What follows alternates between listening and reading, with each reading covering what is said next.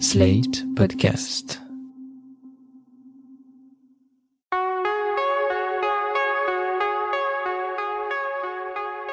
Je m'appelle Thomas Messias, je suis un homme blanc, cisgenre, hétérosexuel, et j'ai lancé ce podcast en 2018 parce que les hommes occupent une part bien trop importante de l'espace médiatique, et je trouvais dommage qu'ils ne s'en servent jamais pour réfléchir à voix haute sur le rapport qu'ils entretiennent avec leur masculinité.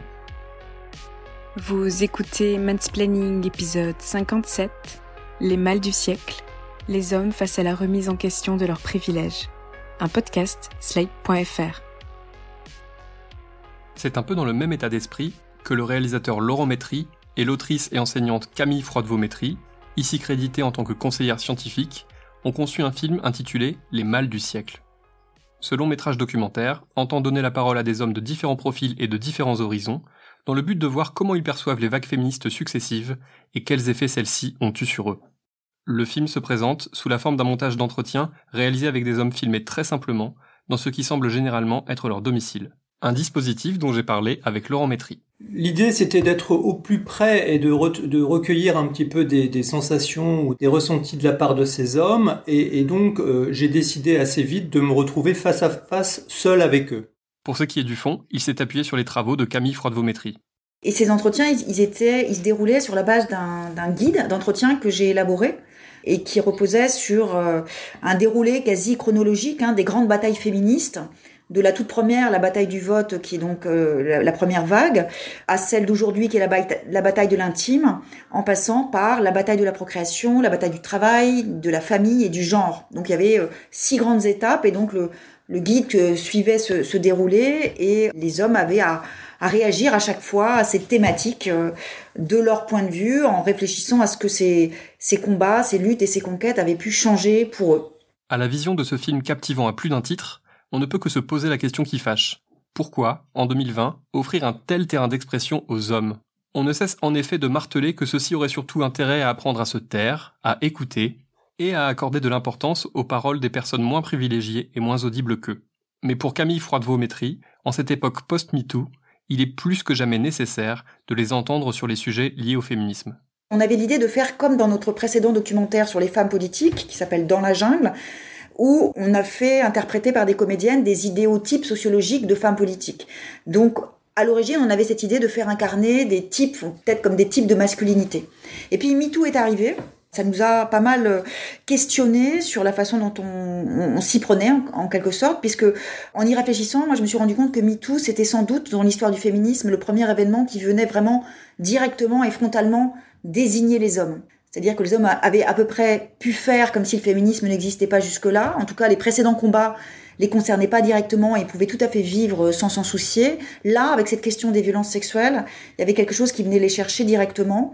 Et c'est cette prise de conscience qui nous a fait euh, décider que, d'abord, on avait envie de les, de, les voir finalement, de, de, plus les, de plus les faire disparaître. Ce que nous explique Camille Froidevaux-Métry, c'est que jusqu'ici, les hommes étaient un peu des obstacles invisibles et inconscients qu'il s'agisse par exemple de la lutte des femmes pour le droit de vote ou du combat pour l'accès à l'IVG. Mais cette fois, avec MeToo, les hommes se trouvent de façon fort légitime dans la ligne de mire, et il n'est plus possible pour eux de faire comme si tout cela ne les concernait pas. Tessa, ma compagne, euh, travaille à la SNCF aussi, dans un bureau qui n'a connu que des hommes, et elle, c'est la première femme qui est rentrée dans ce monde-là, donc elle est entourée de 300, 300 gaillards à l'ancienne. Euh, à l'ancienne, point de vue archaïque de l'arrivée de la femme. Hein, ils en sont à se taper avec des gourdins sur la tête, avec des yeux qui sortent à la Tex Avery. du coup, euh, certains sont tombés amoureux, d'autres euh, l'ont ridiculisé, d'autres... Euh, enfin bref. Elle a créé une espèce de d'onde de choc au milieu de ce, troupeau de, d'hommes préhistoriques. Et donc son supérieur hiérarchique la malmène. Les mâles du siècle ne montrent pas que des hommes touchés par la grâce féministe. Laurent Métry a ouvert son micro à des personnes issues de différents milieux et de différentes générations, dans le but de se livrer à une radiographie aussi sincère que possible. Alors forcément, certains propos démangent sacrément les tympans. J'aime pas trop les boulottes. Je sais que c'est très à la mode aujourd'hui, les boulottes. Mais je trouve qu'il y a parfois des femmes qui... Alors c'est un côté poétique chez moi, hein. Rien à voir avec la sexualité, là, vraiment pas. Et depuis longtemps déjà, il y a des femmes qui, tout simplement, par leur manière d'être, par, euh, les robes ou, la façon de s'habiller, le maintien, le maintien. Euh, J'avoue que j'admire beaucoup ça. Et je regarde toujours avec beaucoup de, de plaisir ce genre de personnes. Contrairement à cette obésité ambiante qui est en train de nous envahir, qui vient des États-Unis, qui maintenant est bien implantée en Europe. Il y a également toute cette partie sur les transidentités, dans laquelle certains des intervenants tiennent des propos ouvertement transphobes, sans y aller par quatre chemins. Le parti pris du film, c'est de laisser ces hommes s'exprimer sans leur apporter de contradictions immédiates. Laurent Métry souhaite faire confiance à l'intelligence du public et refuse de le prendre sans cesse par la main pour lui expliquer ce qui est bien et ce qui ne l'est pas. Alors il y a encore évidemment des transphobes, etc. Mais j'espère et je crois, je crois que le film nous dit ça. Je pense qu'en tout cas on tire un peu la couverture vers ça. Et, je crois que c'est ce qui est en train de se passer. Bien sûr qu'il reste encore des vieux cons, des machins, des, des, réactionnaires qui n'ont rien compris, qui ne sont pas du tout dans le truc, mais je trouve ça intéressant de les montrer. Et, et justement parce qu'il n'y a pas de commentaires, justement y a, parce qu'il n'y a pas un point de vue, on va dire, un peu journalistique ou quelque chose qui viendrait résumer, articuler d'une façon intelligente avec un surplomb, je crois que justement la force du témoignage, c'est qu'elle elle est, c'est un peu comme si on filmait c'est comme si on avait des images d'archives sans commentaire, si tu veux. Voilà, ça, parle, de la société et c'est pas la peine d'aller parler sur, le, sur les mots. J'avoue ne pas être totalement détendu sur la question parce que, quitte à paraître méprisant, je ne fais pas tant confiance que cela au public. L'objectif avoué du film étant notamment de s'adresser à une audience masculine pas particulièrement féministe, j'ai toujours peur que certains des propos tenus soient pris pour argent comptant par des spectateurs. Par exemple, je me demande ce qui peut se passer si quelqu'un de pas du tout informé sur la question entend dans un documentaire sérieux un homme affirmer sans contradiction que les personnes trans sont contre nature. Selon Camille Froidevaux-Métry, les autres témoignages, c'est-à-dire ceux qui n'expriment aucune forme de discrimination et qui ne banalisent pas la violence, permettent de replacer le curseur au bon endroit. Pour elle, les mâles du siècle a même le mérite de documenter cette avancée si précieuse vers un monde moins binaire et plus fluide en termes de genre. On entend en effet donc des propos transphobes, mais on entend aussi beaucoup des propos de personnes trans, mais pas seulement, qui montrent cet horizon qui se dessine de débinarisation et de fluidification, on va dire, sur cette question des genres. Et si tu veux, le contrepoint, ce qui pourrait tenir lieu de commentaires et, disons de pour ramener les choses là où nous on a envie qu'elles soient, bah, c'est les textes féministes qui, qui le font. Effectivement, les mâles du siècle s'appuient également sur des textes féministes émanant de grandes autrices, parmi lesquelles Gisèle Halimi, Bell Hooks ou encore Valérie Solanas, dont les mots ouvrent le film. Aucune véritable révolution sociale ne peut être réalisée par les hommes, car ceux qui sont en haut de l'échelle veulent y rester. Ceux qui sont en bas n'ont qu'une idée, c'est d'être en haut. Nous sommes dans une société masculine faite par l'homme pour satisfaire ses besoins. S'il n'est pas satisfait, c'est qu'il lui est impossible de l'être. En fin de compte, ce qui révolte l'homme révolté, c'est d'être un homme. L'homme ne change que quand il est obligé par le progrès technique, quand il n'a pas le choix, quand la société arrive au point où il doit changer ou mourir. Nous en sommes là. Si les femmes ne se remuent pas le cul en vitesse, nous risquons de tous crever. Pour être plus précis, et si je compte bien, il y a dans les mâles du siècle 16 textes écrits par des femmes cisgenres et un par un sociologue transgenre, Emmanuel Bobati. Ces textes sont lus face caméra par des femmes. Elles sont cadrées au-dessus de la poitrine, épaules dénudées, et je n'ai pas pu m'empêcher de poser la question. Quel est le message d'un film consacré aux hommes où les seules femmes qu'on voit sont dévêtues? La plupart du temps, dans les films, les femmes sont dans les clips, dans la publicité, le cinéma, comme on le sait, les, femmes sont objectivées, ce sont des corps. Là, on s'est dit, c'est des corps et ça sera des portraits féministes au sens où elles sont cadrées comme elles sont cadrées, mais c'est surtout des corps pensants. Donc c'est des, des femmes qui deviennent finalement pures théorie ou pure pensée. Donc c'est l'inverse de l'objectivation du corps des femmes qu'on a l'habitude de voir depuis, euh, depuis très longtemps. Donc c'est pour moi un acte féministe de filmer une femme qui dit comme ça de la théorie de la philosophie féministe nue. Il n'y a pas plus féministe que ce geste-là, du point de vue du cinéma et du cadrage, parce qu'évidemment tout est dans le cadrage. Voilà. Et elle n'était pas nue si ça peut te rassurer. C'est quelque chose que je travaille dans mes, dans mes travaux, cette, euh, la possibilité de et c'est, je crois, le projet même du féminisme, hein, de faire en sorte que les femmes ne soient plus que des corps, et donc on puisse passer de, des femmes corps-objet aux femmes corps-sujet. Et euh, dans la perspective euh, de mes recherches, euh, cette question de la subjectivation incarnée, elle est très importante. Donc montrer des corps qui pensent, c'est en fait donner à voir cette possibilité d'une subjectivation euh, du corps des femmes. Et en fait, c'est vraiment, enfin, c'est quelque chose qu'on a, qu'on a beaucoup réfléchi et qu'on assume euh, totalement. Sans doute parce que j'ai tendance à voir le verre à moitié vide, Les Mâles du siècle ne m'a pas semblé particulièrement porteur d'espoir. Il a confirmé ce que j'affirme souvent quand je joue les analystes de comptoir. La dissolution du patriarcat, c'est clairement pas pour demain, et on ne verra au mieux les véritables effets des combats actuels que dans plus ou moins 150 ans. Autant vous dire que si jamais mon estimation est juste, ni vous ni moi n'assisterons à cela, ce qui ne veut pas dire qu'il est inutile de se battre.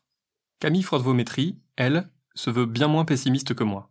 On oublie très souvent quelque chose, c'est que l'histoire du féminisme dans sa version, disons, euh, pleinement moderne, c'est une histoire de cinq décennies.